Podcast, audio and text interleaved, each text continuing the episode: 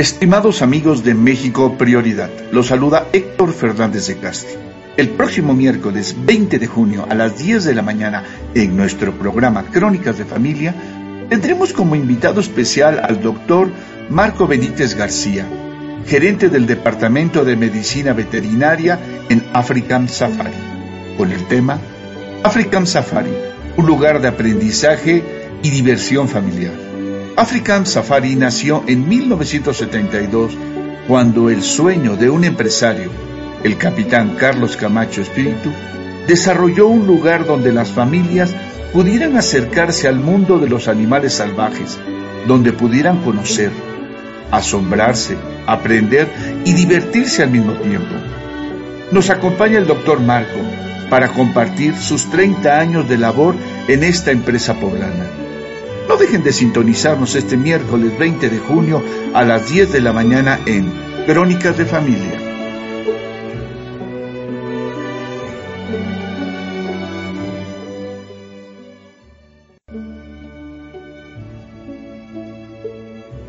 Sembrando fe y esperanza en la fortaleza familiar.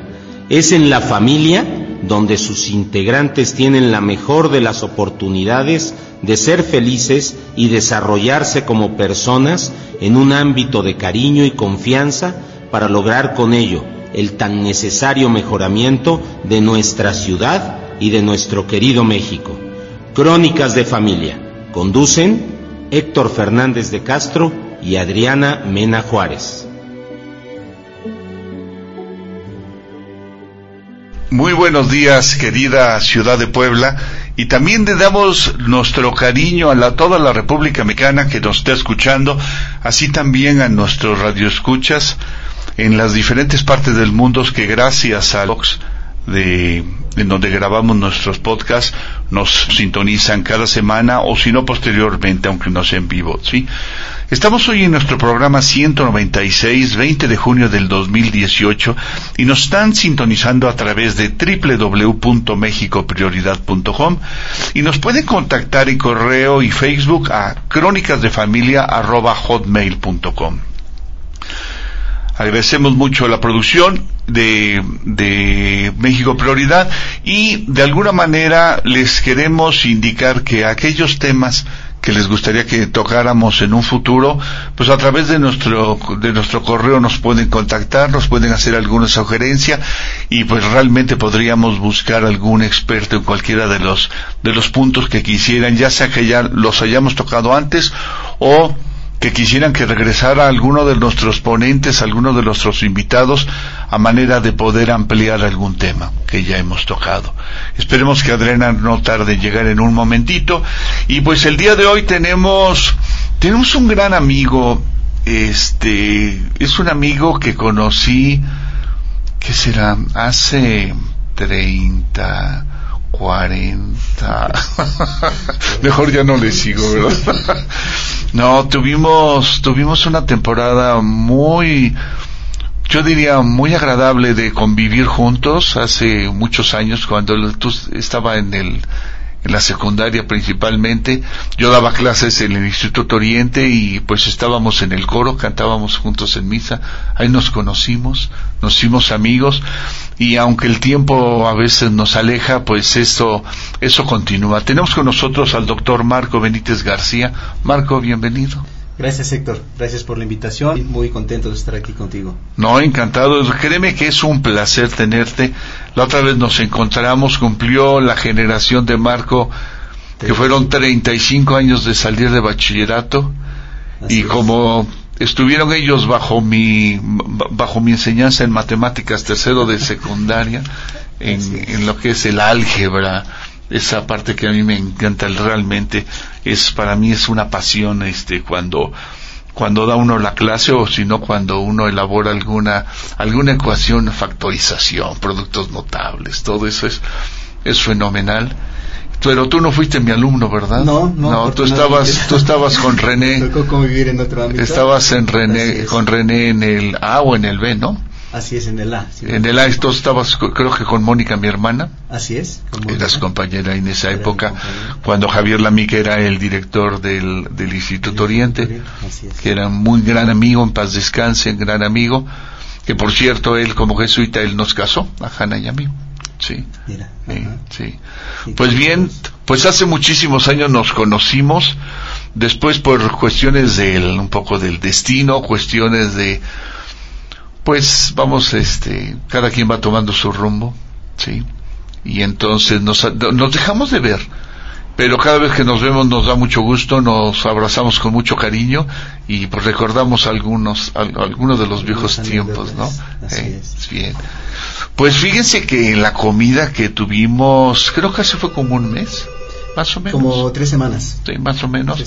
Tuve la fortuna de que la generación de Marco me invitara. ¿En qué año salieron ustedes? En Fueron el 83. Tres, 83, cierto, porque fue cuando el año que yo me casé, cierto.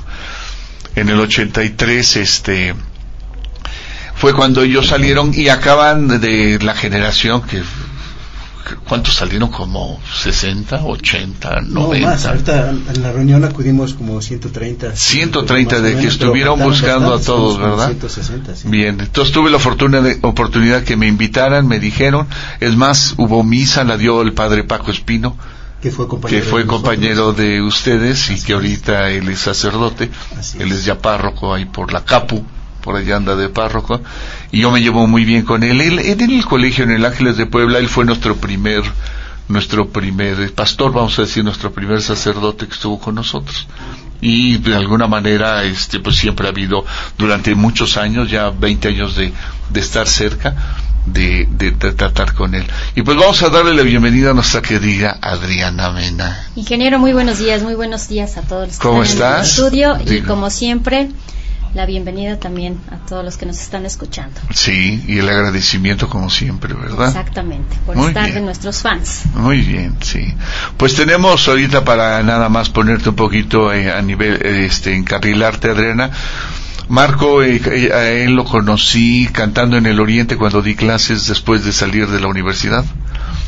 Él sale de bachillerato cuando, en el 83 cuando yo me caso y pues vivimos mu- convivimos mucho tiempo cantábamos Así es. los domingos los miércoles, Los miércoles, sí, las y, y con cualquier otra misa que bodas, días de campo organizábamos ahí del coro El Día de la Madre. Sí, la también serenata. también las 14 serenatas de febrero, serenata Sí, a las novias. también sí.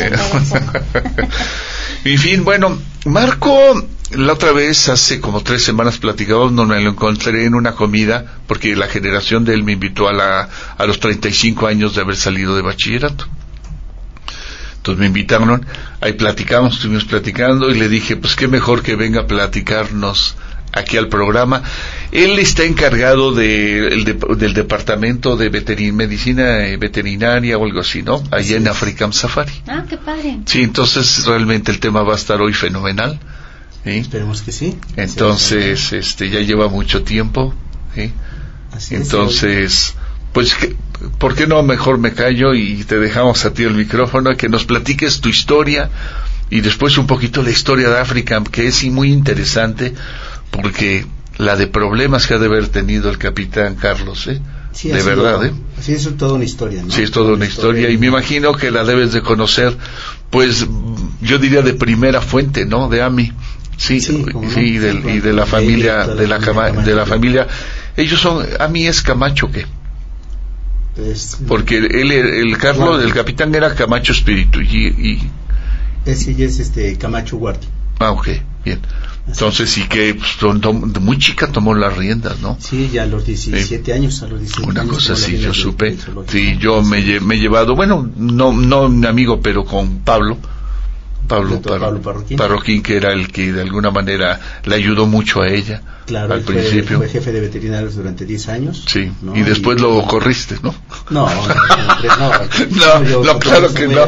No, fue tú como tu, tu mentor, ¿no? Fue mi mentor, exactamente, Sí, sí, ¿no? Yo sí. con él aprendí mucho, este, yo empecé a ir con él de voluntario, ¿no? Cuando era jefe de veterinarios de Africam.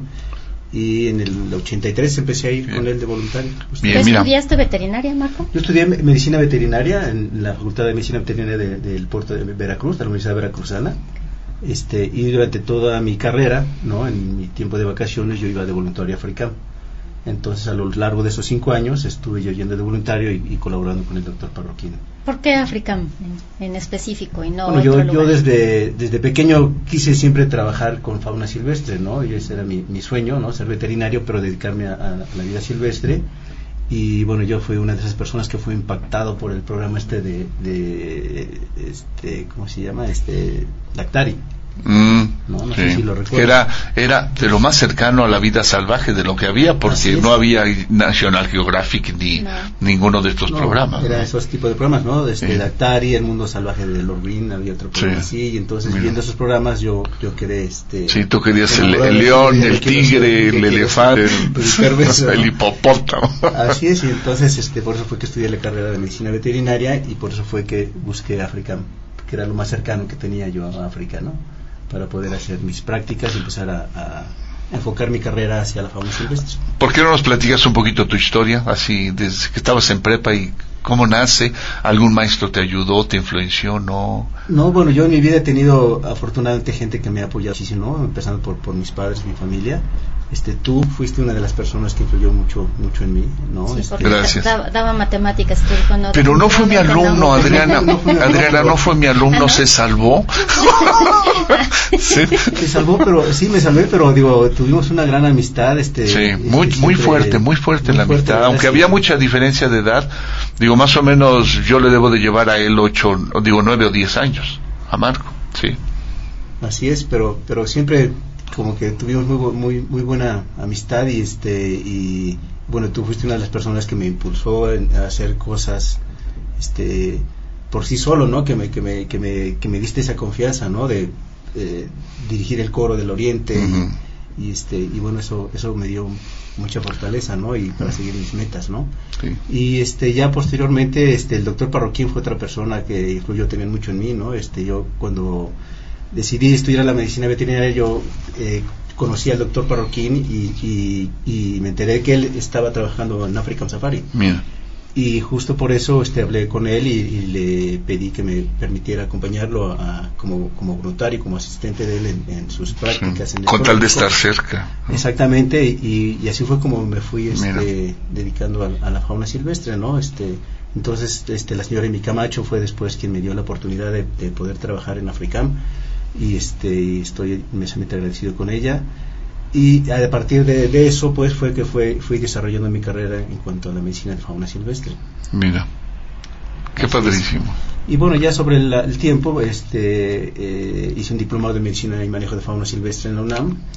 ¿Ese le hiciste? ¿Te fuiste a México? Sí, este Sí. Fueron, eh, fue un diplomado que se hizo por módulos, entonces nos íbamos este, a México a hacer un módulo de una semana, 10 días, y este, la, la familia Camacho me apoyó este, Mira. en esa capacitación, y entonces este, terminé ese, ese diplomado que fue de año y medio, y ya más adelante también se abrió la especialidad de medicina y manejo de, y cirugía de fauna silvestre, en- también en la UNAM, Mira. ¿no? en la cual también este, fui alumno de, de esa Oye, pero qué lío.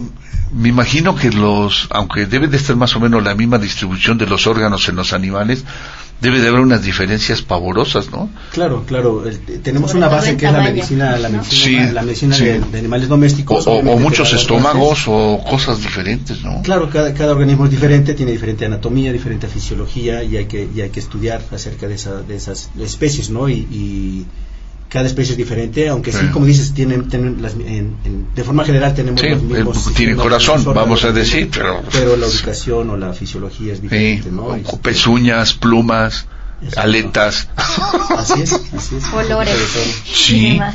Espérame, sí, comportamientos. comportamiento, Sí. la conducta es muy importante, ¿no? Este, hay que aprender a observar a, los animales para poder La, entender, la, entender la comida, la medicación. ajá, cómo se ve un animal enfermo, cómo se ve triste, cómo se ve cuando está contento, cómo se defiende, cómo defeca, cómo orina, Sí. ¿no? que son cosas básicas, ¿no? La- la- para trabajar con fauna silvestre. Yo algo que le digo mucho a mis alumnos, porque también doy clases en la, la en la UNAM, este, soy catedrático de medicina de fauna silvestre, de las prácticas de medicina de fauna silvestre, y este y yo siempre les digo, ¿no? Este, para trabajar con fauna silvestre hay que ser muy observadores, ¿no? Yo te preguntaría a ti, ¿no? Lo que le pregunto a ellos a veces, ¿no? Tú conoces las avestruces seguramente. Sí. Y seguramente las has visto, lo mismo que tú, ¿no, Adriana? Sí. Sin embargo, si yo les pregunto cuántos dedos tiene en la pata un avestruz, ¿me podrías decir? Pues yo supongo dos. ¿Tres? ¿Dos? Mira, tú eres más observador que Adriana. Ah, Sí, las avestruces tienen solamente dos dedos en las Sí. patas, ¿no? Entonces mucha gente las conoce, las ve, pero no las observa, ¿no? Entonces Sí. detalles como esos son los que uno tiene que, que ver en los animales, ¿no? Sí. Conocer su anatomía, su fisiología, como te decía. Con respecto a lo, a lo que hablabas de- del comportamiento y esta parte... ella es psicóloga, hay que, te, te quiero advertir, ¿eh? Digo nada más para que la dimensiones. Ya me está ventaneando. Ya, ya se va a cohibir. No, no es cierto. Con respecto a- al comportamiento, eh, si hay una ide- identificación en, eh, con el animal que te llegues a, este, pues sí, a involucrar sentimentalmente. Ellos captan esa parte Sí. de tus sentimientos, de tus emociones. Mira, sí, yo creo que los, los animales en general este, perciben de manera diferente a nosotros, obviamente, pero tienen órganos mucho más desarrollados, ¿no? Tienen olfatos más sensibles, mejor vista, este, depende de la especie, obviamente, pero tienen diferentes capacidades. Y hay, existe algo que llamamos un le- lenguaje corporal, ¿no? Ellos interpretan nuestros movimientos, nuestra forma de, de movernos, nuestra forma de hablar, nuestro tono de voz. Este, lo mismo nosotros tenemos que aprender a interpretar en ellos esa conducta por medio de su comportamiento, ¿no? Entonces sí hay este cierta comunicación, ¿no? Este, en cuanto a un lenguaje corporal y hay especies que son más este digamos que tienen un mayor desar- desarrollo, ¿no? Este, por ejemplo, los chimpancés que son sumamente este, ¿Sensitivos? ¿no? Este, los elefantes, ¿Y, y más ¿no? sensitivos? Y más sensitivos. Digo, porque a veces una cosa es la inteligencia, ya, pero también el, el afecto, ¿no? El- eh, me imagino que, hay especies que a lo mejor no son tan inte- inteligentes, pero son cariñosas. Son cariñosas y, y, y ahí pasa algo interesante, ¿no? Que los animales se habitúan al manejo que les damos, ¿no? Porque todos estos animales que tenemos en, en estos parques de conservación, pues son animales que son nacidos bajo cuidado humano desde, desde Sí. pequeños, ¿no? Entonces están habituados al manejo que les damos. Sí. Entonces hay cierta comunicación con, con el manejador, con el cuidador, con la persona que les da de comer y hay un- ese lenguaje, esa comunicación y sí llega a haber este ese aspecto sentimental, ¿no? Que uno se encariña con ciertas ejemplares, ¿no? Este, sin embargo, es muy importante siempre tener claro que son este animales silvestres. Entonces, ¿no? Y tenemos que respetarlos, tenemos que saber que Sí. tienen un instinto. No si no, pregúntale, pregúntale al capitán sí, sí, que murió murió en un accidente con así tigres, es, ¿no? Así es, ¿no? Este, entonces no, nunca tenemos que perder de- este, eso de, de la cabeza, ¿no? Tenemos que estar siempre conscientes de que son finalmente animales salvajes. Eh, Si no es el gatito de la casa ni el perrito que... Así es, y tenemos que tratarlos con ese respeto y Sí. con dignidad y todo, ¿no? Entonces nuestro peor enemigo los, para los que trabajamos con fauna silvestre pues, es el exceso de confianza, ¿no? Mira, Sí, porque luego mandan videos o salen videos que este llega el tigre y bueno, y le da unas languetadas y abrazos, pero pues que No. hay de esta otra parte, ¿no? Del instinto es. siempre Así siempre es, está y- presente. Y, del mensaje que se manda, ¿no? Porque mucha gente piensa que un, un animal silvestre se puede tocar de esa manera y eso es eso no es real, ¿no? No, no, no, no sucede y por eso suceden los accidentes, ¿no? Y hay otros aspectos, ¿no? Por ejemplo, el, el usar, cuando trabajamos con fauna silvestre, nosotros, por ejemplo, no usamos lociones, no usamos perfumes. ¿Por Mira. qué? Porque eh, pa- un para, olor para que tu aroma sea el, el, el que prevalezca, ¿no? Sí, y un olor muy penetrante, como un, no sé, un, un olor a Chanel número 5 o no sé, algún perfume de estos. Pues ese olor Sí. es demasiado irritante para un animal que Mira. tiene un olfato sumamente Sí. desarrollado y eso puede ser un Sí. motivo de agresión, ¿no? Porque ese olor es este, muy desconocido, ¿no? desconocido y puede ser irritante Mira. para el animal, ¿no? Este, los colores que usamos, ¿no? Si tú ves mi uniforme, pues es, Eh, sí, es, sí, es, es-. Es, es- muy suave a la naturales. vista, ¿no? Así Sí. es, ¿no? Son colores naturales que los animales perciben de manera natural. No es lo mismo que si yo fuera con una camisa roja, con un pantalón Claro. anaranjado, no sé, algo así, porque eso ya les cambia la Sí. percepción. ¿no? Entonces todos estos aspectos deben ser tomados en cuenta cuando se trabaja con Mira. fauna silvestre. Oye, yo tengo una duda desde pequeña, ¿y es verdad que este, los animales ven en blanco y negro? ¿O eso es algo que hay- no se puede saber? Yo, yo no, yo creo que no se, este, se podrá saber. Sí, se puede saber, hay, hay este, oftalmólogos veterinarios, de hecho, ¿no? Este, y lo que sí no te podría decir cuáles sí, cuáles ven de un color, cuáles ven de otro color, ¿no? Este, yo, la mayor parte de los animales perciben muchos colores, ¿no? Este, no sabría decirte exactamente cuáles perciben blanco y negro y cuáles rojo, pero, pero todos tienen ojos bastante este, desarrollados y la mayoría percibe diferentes colores. Algunos en mayor intensidad, ¿no? En mayor este, eh, el color rojo, por ejemplo, es un color que tiene eh, una frecuencia, un efecto, sí, que, Es, que es más este, sensible a algunos animales, ¿no? Por eso los toros, por ejemplo, usan los estos cabotes rojos y, ¿no? Por, esta situación. Pero cada animal es diferente, cada animal es diferente y entonces tendríamos que ver cada animal como... A mí algo que siempre me ha impactado mucho es, por ejemplo, la capacidad visual de las aves, que tienen los ojos a los lados. Así es. Entonces es, son casi 360 grados. Sí, bueno, hay, hay este, hay, como tanto en mamíferos como en aves, hay animales este, que son este, presas y, y, predadores. ajá, sí. Los que son este, predadores, normalmente los ojos los tienen al frente. Mira. Y los que son presas tienen los ojos laterales. Para estar más a, más a la vista. Tienen un campo visual más grande y los predadores al frente porque tienen que, enfocar su presa. Mira. Ya aprendimos hoy otra cosa. Que, nuestro público tome nota. Oye, está interesantísimo eso. Así es. ¿Cuál ha sido una de tus mejores experiencias que has tenido en, en África?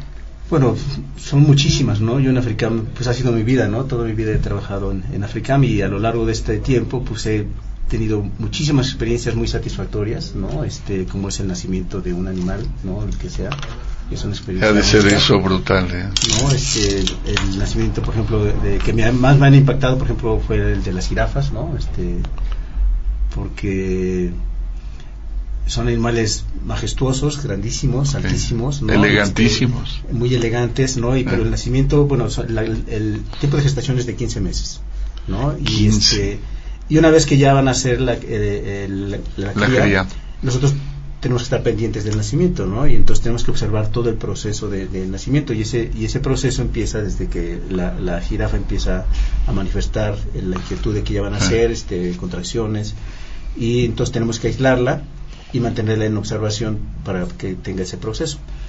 Y el proceso de nacimiento dura aproximadamente dos, dos horas, ¿no? Y en ese proceso de observación eh, tenemos que observar que el producto venga en, una buena posición para que nazca bien, ¿no? Y después de dos horas tiene que nacer el, ejemplar bien.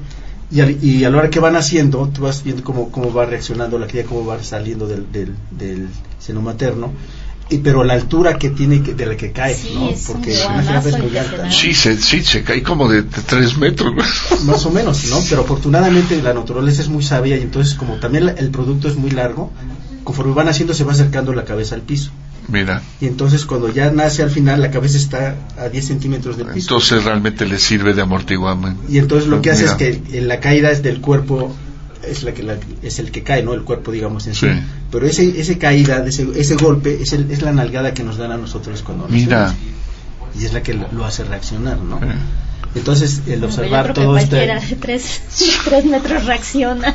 No, entonces, este y luego de ahí tienes que observar cómo la cría se va levantando, cómo se va incorporando, que también es un periodo más o menos de dos horas lo que tarda una cría en, levantarse desde que nace hasta que se levanta, ¿no?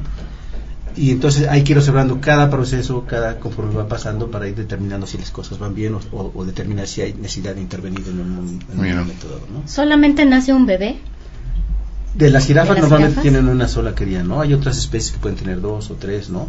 Y hay este, especies como por ejemplo los ñus, ¿no? Que, que las crías son sumamente vitales. Las crías al momento de nacer tienen prácticamente que levantarse, la mamá los lame rápido y tienen, se levantan y, corren ya con la mamá, ¿no? Es increíble. ¿Por qué? Porque son animales que, que, que tienen que sobrevivir porque son presas o sea, o, sea tienen que o sea nacen y a correr. No porque aguas. la mamá los y, sí tienen que ¿por qué? porque el, olor que deja un animal al nacer no la, la placenta entonces por eso muchos animales se comen incluso la placenta no porque no deben dejar rastros para que no lleguen los leones o las hienas y se los puedan comer. Entonces tienen que nacer levantarse y ponerse en movimiento para no ser depredados ¿no? entonces cosas como esas observar esa, esa, esa esa vida silvestre, ¿no? Este, Estar presente en eso, pues es algo increíble, ¿no? A ver, Marco, yo te quiero preguntar, y a mí sí me interesaría que, el, y al público, yo creo que estarían también esperando, ¿cómo nace África? Tú, tú, de lo que tú sabes, o sea, si nos puedes narrar brevemente un poco eh, esa historia, porque debió de haber sido increíble, porque venía ya con la inquietud, porque el capitán Carlos Camacho era era un, vamos a decir, un empedernido viajado que viajaba a, África. Así es, así es, era un visionario, ¿no? Sí. Este, y, el capitán Camacho hizo muchas, muchas cosas extraordinarias. Que aparte este, era piloto de avión. Era piloto de avión, por eso es capitán, ¿no? Este, y también tenía un globo, ¿no? El espíritu de Puebla con el que rompió un, un récord, ¿no? Este, entonces era una persona emprendedora, una persona muy visionaria y él este, tuvo bien en sus viajes ver cómo era la vida silvestre y pensando aquí que tenía su casa en Valsequillo, vio un, un, este un paisaje similar a los paisajes que él vio en, África y eso lo motivó a, a, crear Africam, ¿no? Este, Africam se fundó en 1972, ¿no? Estamos cumpliendo ya 46 años de su fundación. Este, yo obviamente no estuve en, ese momento de la fundación de que se inauguró, yo todavía era más chico. ¿Tenías, cuánto, qué edad tendrías? Este? En el 72, pues yo tendría 6 años. Por ahí, sí. Así es, yo nací en el 64. Sí, 7, 8 años, 8 años. Así es, 8 años. Así es, entonces, este, sí es una historia muy interesante, ¿no? Este, y bueno, él empezó su colección como una colección privada. ¿No? Él en su casa tenía un rancho ahí en Barsequillo y él empezó esta African como una colección privada. Y después al ver que, que la gente que la visitaba él porque él tenía también estaba en el medio artístico no este conocía mucha gente del medio artístico que iban a visitarlo este y entonces veían su colección de animales. Y entonces como que fue creciendo cada mes el interés en esa colección de animales y entonces hasta que dijo no, esto, pues que, que, abrirlo, al, público no porque este y entonces se fue lo que hizo, ¿no? Así es. Mira, qué interesante. Es difícil mm, mantener eh, tanto económicamente como toda esta parte de la gestión de lo que es África, mantenerse como un centro de atracción. Sí, desde luego, desde luego. Este, afortunadamente, mira, la familia Camacho ha sido todos sus, todos los, los, integrantes de la familia, no, todos los hermanos de Emi, Juan Carlos, Gregory, eh, Carolina, Erika, toda la familia es una familia muy unida y que siempre ha estado preocupada, involucrada en la, en la conservación. Entonces, este, siempre ellos han tratado de mantener, este, a la vanguardia africana y para esto han tomado diferentes este, capacitaciones, eh, acreditaciones. El parque actualmente tiene está acreditado por la Asociación Americana de Zoológicos, por la Asociación este, Americana, por la, Asociación Mexicana de Zoológicos. Ha sido líder en, a nivel latinoamericano, ¿no? Este, entonces, este, han sido siempre muy preocupados por, por, por el manejo. Entonces, el personal que trabaja en Africam es personal que está sumamente capacitado, ¿no? Y ellos se han preocupado por capacitar a la gente que no está capacitada. Digo, para muestra tu diplomado, ¿no? Nada más para muestra de hace... Del diplomado y la especialidad, ¿no? Claro, claro Y, este, y, entonces se han preocupado por eso, ¿no? Por tener gente muy valiosa, ¿no? Que se encarga del cuidado y manejo de los animales. Entonces esto garantiza que, que las condiciones de los animales sean siempre las óptimas, ¿no? Este entonces sí es difícil, desde luego que la, parte económica es sumamente importante, ¿no? el mayor eh, rubro, ¿no? Que, ocupan los gastos de Africam, pues es la alimentación de los animales, ¿no? Porque los animales comen todos los días y por eso es que Africam se abre los 365 días del año. Pero también las nóminas, ¿no? Esos son los dos este, grandes rubros de, Africam, ¿no? Este, pero bueno, afortunadamente han sabido manejar bien este la institución. Este, hay un equipo de mercadotecnia que trabaja arduamente en, traernos público todos los días desde escuelas. Este, tenemos talleres para desde nivel de kinder hasta universidades que van a tomar talleres de medicina veterinaria, no de las diferentes facultades de medicina veterinaria del país. Entonces, se han preocupado por eso, ¿no? Entonces, este, gracias a eso, Africam ha ido creciendo y, sigue a la vanguardia, ¿no? De los Qué padrísimo. Muy bien. ¿Algo quieres decir? Sí, yo creo que sí, se, está No, lo que pasa, bueno, nada más aclarar al público, tenemos aquí a la familia de Marco, nos está acompañando, lo vienen a cuidar por si lo tratamos mal. Pero bueno, están en observación, así prometimos. sí que estuvieran en observación. Entonces, este, qué bueno, qué bueno porque eso es un síntoma de que arriba la familia, ¿no? Así es. Marco, este, ¿nos podrías platicar en qué consiste tu trabajo? ¿Qué haces tú en África? Sí, yo soy, yo soy médico veterinario, ¿no? Este, yo inicié mi trabajo como, como asistente, ¿no? De, médico veterinario, este, después fui jefe de áreas, ¿no? Después, este, estuve, los primeros 12 años de, mi vida en África fue trabajar directamente en, el trabajo clínico, ¿no? ¿no? Este, posteriormente, mi esposa y yo, este, eh, a través de Africam, fuimos a apoyar a una institución en Guatemala que se llama ARCA, es una asociación de rescate y conservación de vida silvestre. Estuvimos trabajando dos años y medio con ellos en el rescate y rehabilitación de fauna silvestre y posteriormente a esos dos años este, nos incorporamos nuevamente, me incorporé yo nuevamente a Africam y en esta ocasión eh, entré a otra área de Africam que es el, trabajo de campo. ¿No? Entonces yo estuve en, la, en el área de Chitumal, Quintana Roo, donde Africam tiene un predio, ¿no? donde en un futuro este, se planea tener alguna, algún desarrollo. Este, entonces, en ese tiempo que estuve yo a cargo de ese proyecto, este, estuve coordinando proyectos de campo con vida silvestre, ¿no? Trabajando con manatís, trabajando con, con este, flamencos en la reserva de Relegatos, en, en Bahía Chitumal, en este... Entonces tuve mucho de campo con lobos marinos en Baja California, este, estuve en Islas Galápagos también trabajando con lobos marinos, este, entonces hubo mucha oportunidad de hacer trabajo de campo. Este, y posteriormente estos seis años este, me reincorporé nuevamente aquí a Puebla ¿no? a, seguir trabajando, pero ya me incorporé como gerente del departamento de medicina veterinaria. Entonces me ha tocado pasar por diferentes etapas ¿no? y conocer diferentes este, áreas de trabajo en África. O sea, que sabes de todo un poco. Sí. Oye, de los animales más complicadones así. Bueno, este, mira, antes los elefantes, por ejemplo, los rinocerontes, los hipopótamos, que son megavertebrados, son animales sumamente este, pesados y grandes, las jirafas, ¿no? Son, son de los animales más, más difíciles de manejar por sus dimensiones, ¿no? Y porque las, la, para anestesiar, por ejemplo, un rinoceronte, un elefante, las, los anestésicos que se necesitan son muy específicos, muy especiales, y estos anestésicos son del grupo de los narcóticos, ¿no?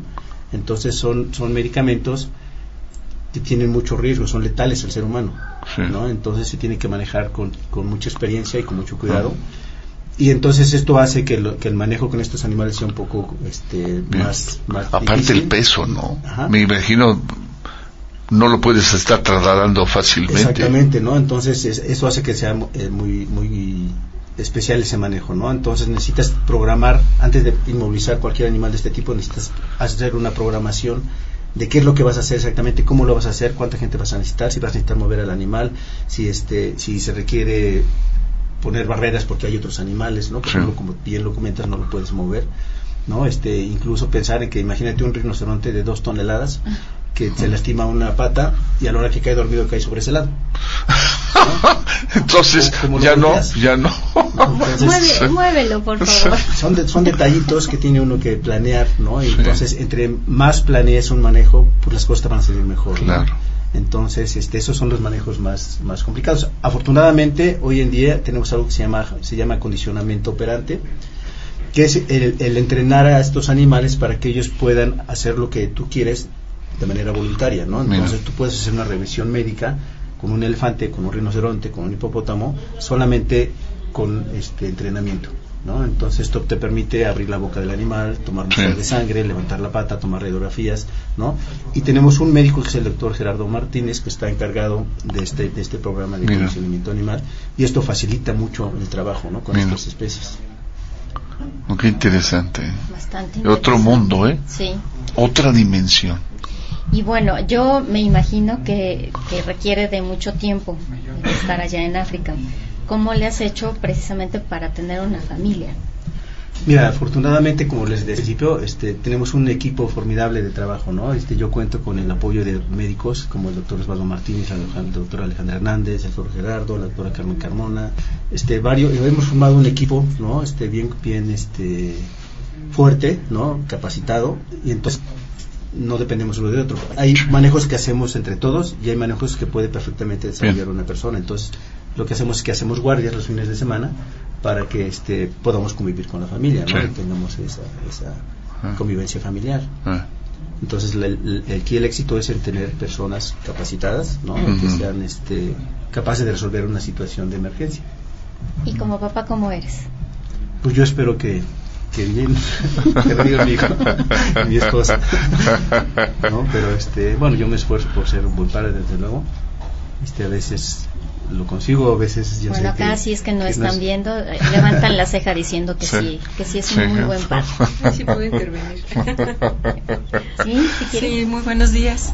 Mi nombre es Laura y soy Sí. esposa de Marco Benítez.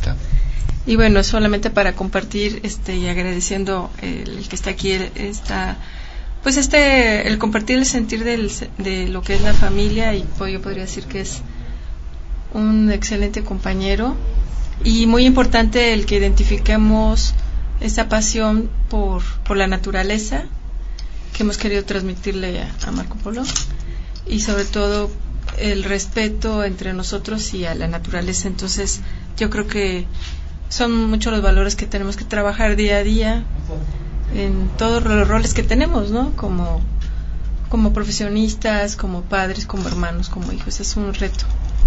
Pero creo que en este caso, lo que está comentando sobre si es un buen papá, creo que se basa en eso, en, en buscar lograr la integridad y, y pues seguir luchando a pesar de los errores que vamos cometiendo. Como papá es un- se esfuerza muchísimo, este, eh, es disciplinado y eso lo refleja en su, en su labor profesional y en la familiar pues también es, es, este, las dimensiones que se viven. ¿no? Bueno, Bien. ¿qué te puedo decir, Héctor? Sí. Tú lo conoces muy bien.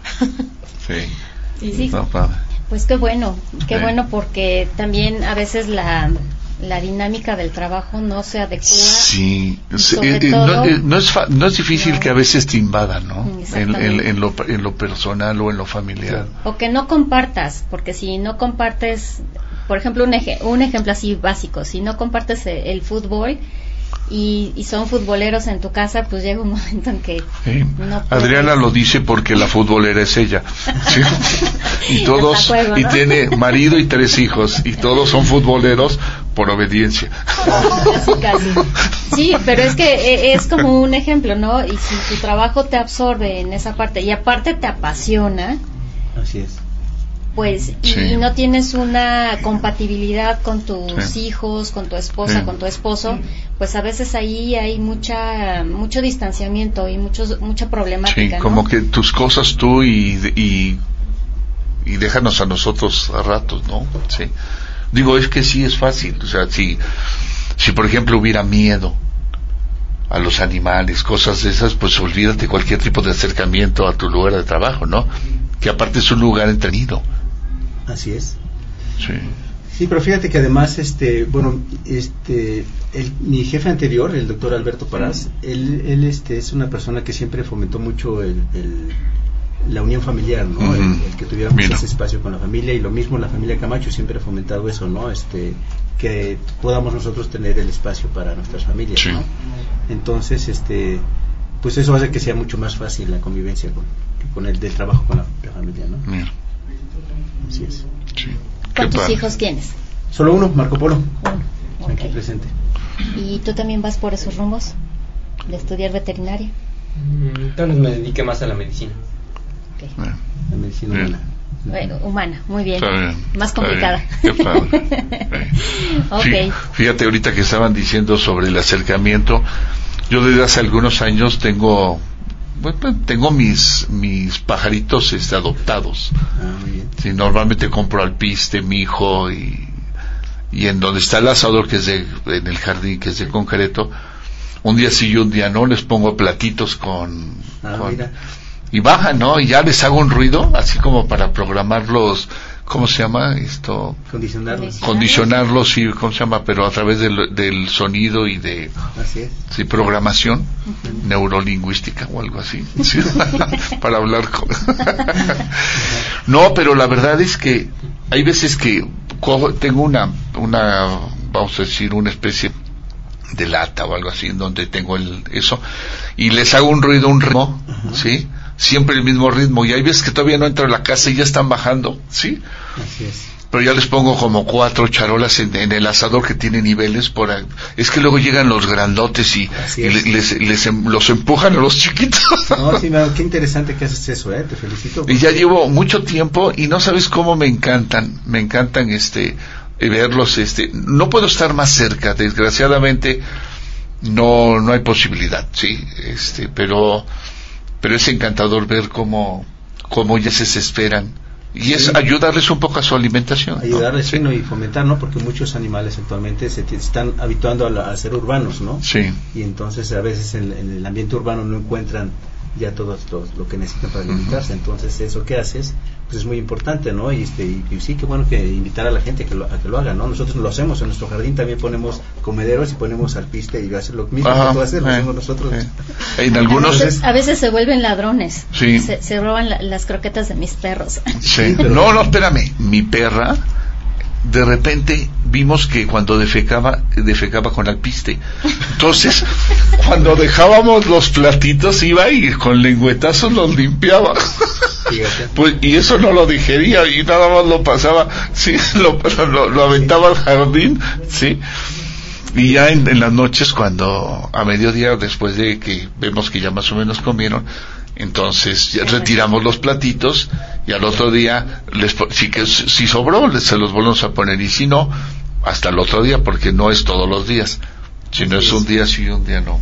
Y a veces son dos o tres que no cuando ando ocupado, pero Sí, fíjate Sí. que actualmente, bueno, como ya sabes, el, el Africam tiene un nuevo parque que es Arboterra, ¿no? Arboterra Sí. está en el parque ecológico. Sí, eso sabía, sí, me- me habías comentado, anteriormente Era el aviario. Entonces, estamos fomentando justamente eso, ¿no? El cuidado hacia la, principalmente hacia las aves, ¿no?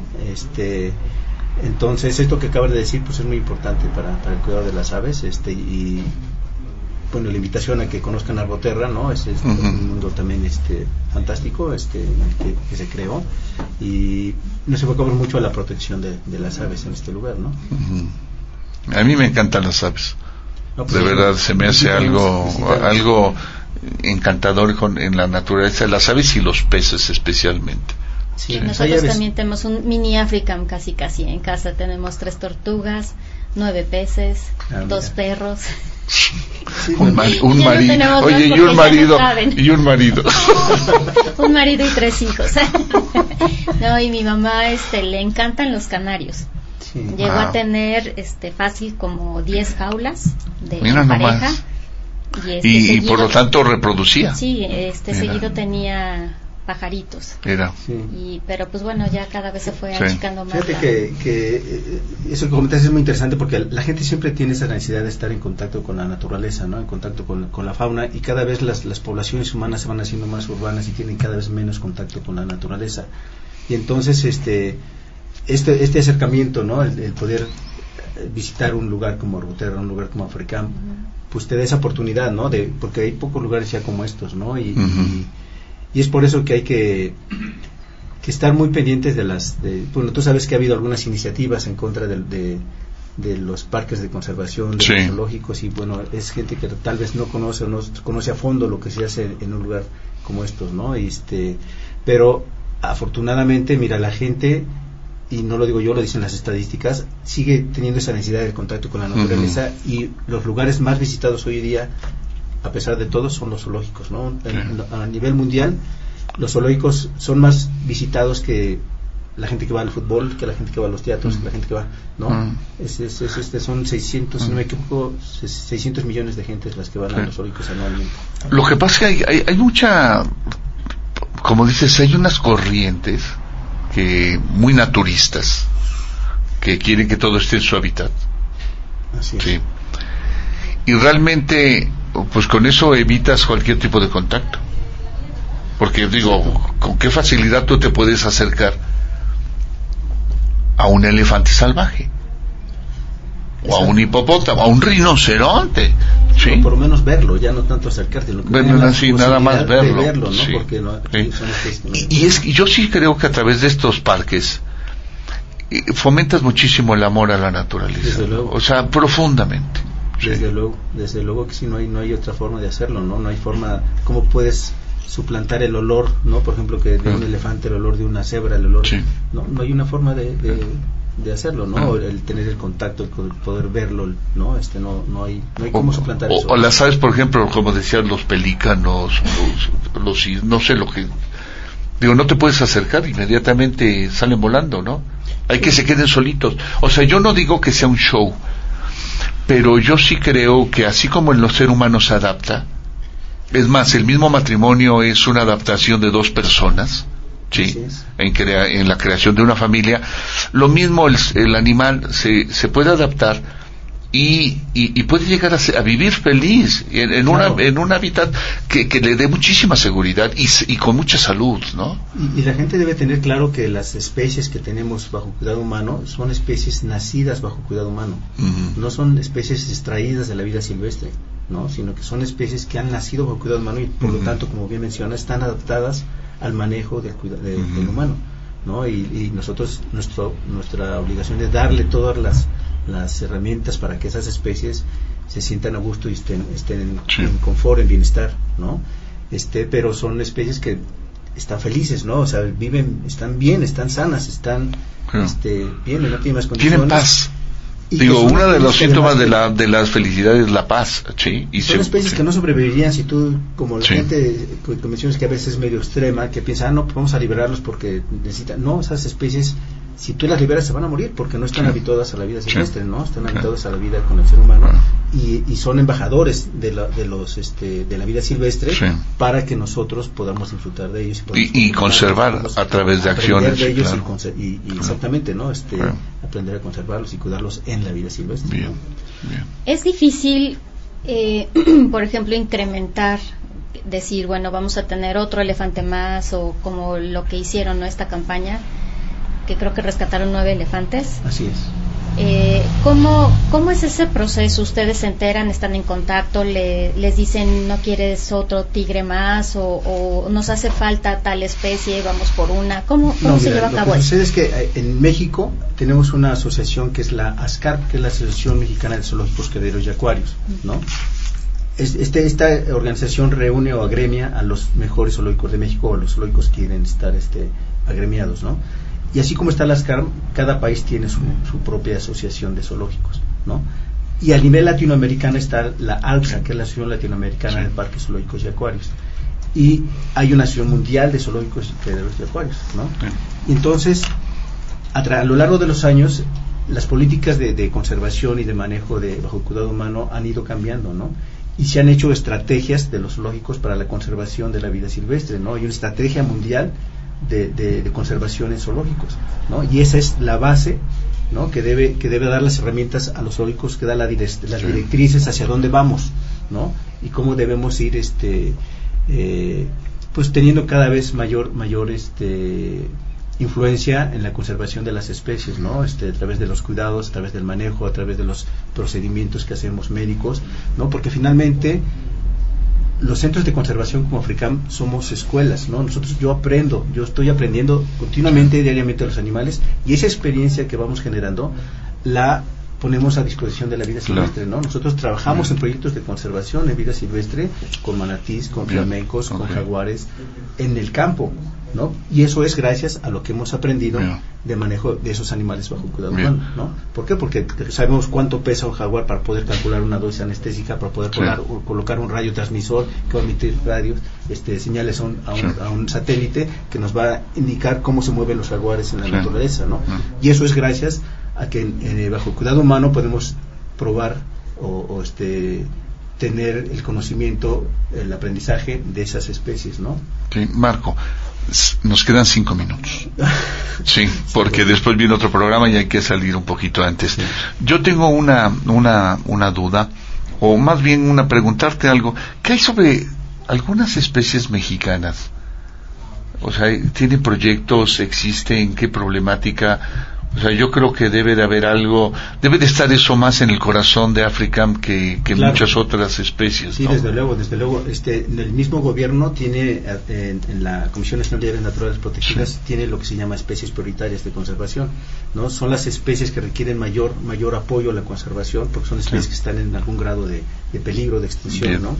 Entonces, esas son las especies que cobran mayor interés o con las que hay que trabajar con mayor ímpetu dentro de los parques de conservación. ¿no? especies como el jaguar, como el tapir, como el águila real, ¿no? como la codorniz mascarita, el pavón, ¿no? la, la paloma de la isla Socorro. Hay muchas, muchas especies que están en, en situaciones críticas. Sí. Y tenemos, por ejemplo, en Africam proyectos de conservación específicos para esas especies. Bien. Y muchos de ellos a lo mejor no están a la vista del público porque necesitan Bien. estar en, en lugares donde no se les moleste para que tenga éxito Bien. los programas de reproducción Claro, de esas claro, especies. ¿no? claro. Pues Marcos, se nos acaba el tiempo. ¿Qué mensaje le quieres mandar a nuestro público? No, pues nada, este que continúen apoyando en la conservación de las especies, que nos visiten, que visiten Africam, que visiten Ar- Arboterra, les va a encantar y que sepan que estamos este eh, eh, empeñados en el cuidado de la vida silvestre y que ese es nuestro mayor este compromiso, ¿no? El- Sí. la conservación. Mira. Pues qué, qué interesante, de verdad. Es otro, otro mundo, o sea, te, te- Otro te- rollo.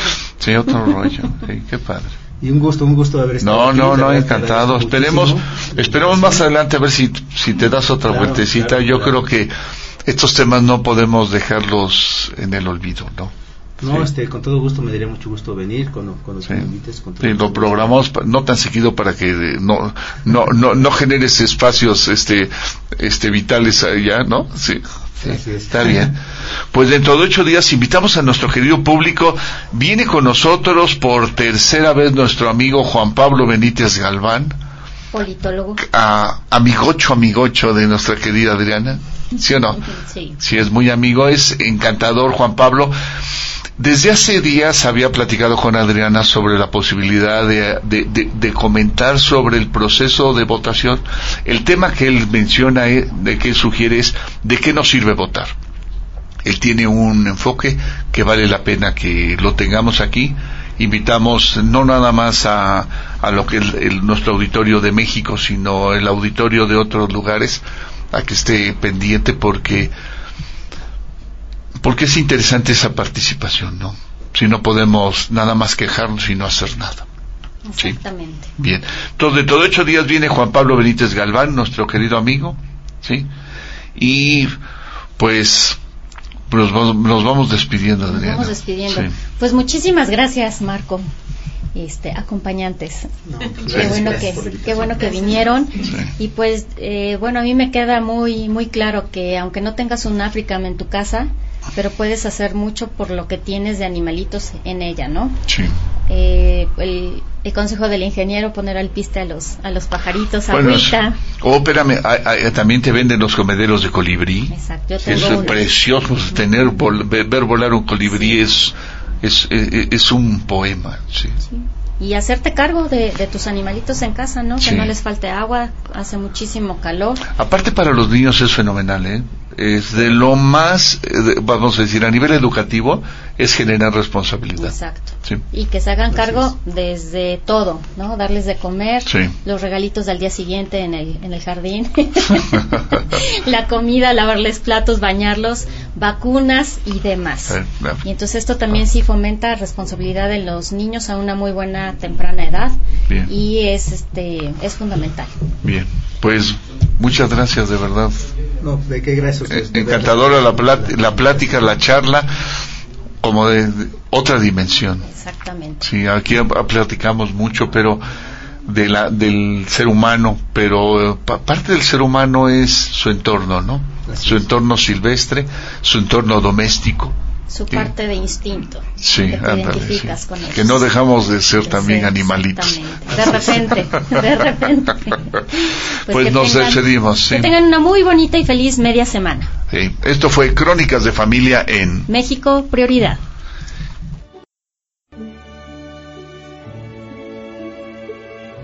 Esto fue Crónicas de Familia, sembrando fe y esperanza en la fortaleza familiar. Los esperamos en la próxima emisión.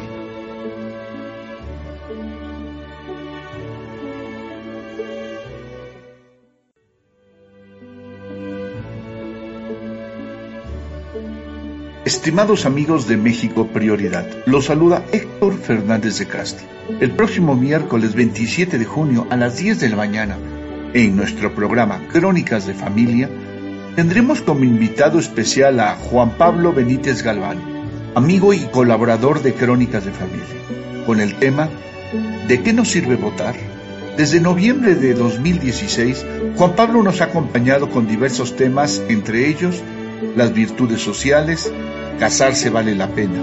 Ahora, el contenido que abordaremos será la dinámica ciudadana y política que vivimos en torno a las elecciones del próximo domingo. No dejen de sintonizarnos este miércoles 27 de junio a las 10 de la mañana en Crónicas de Familia.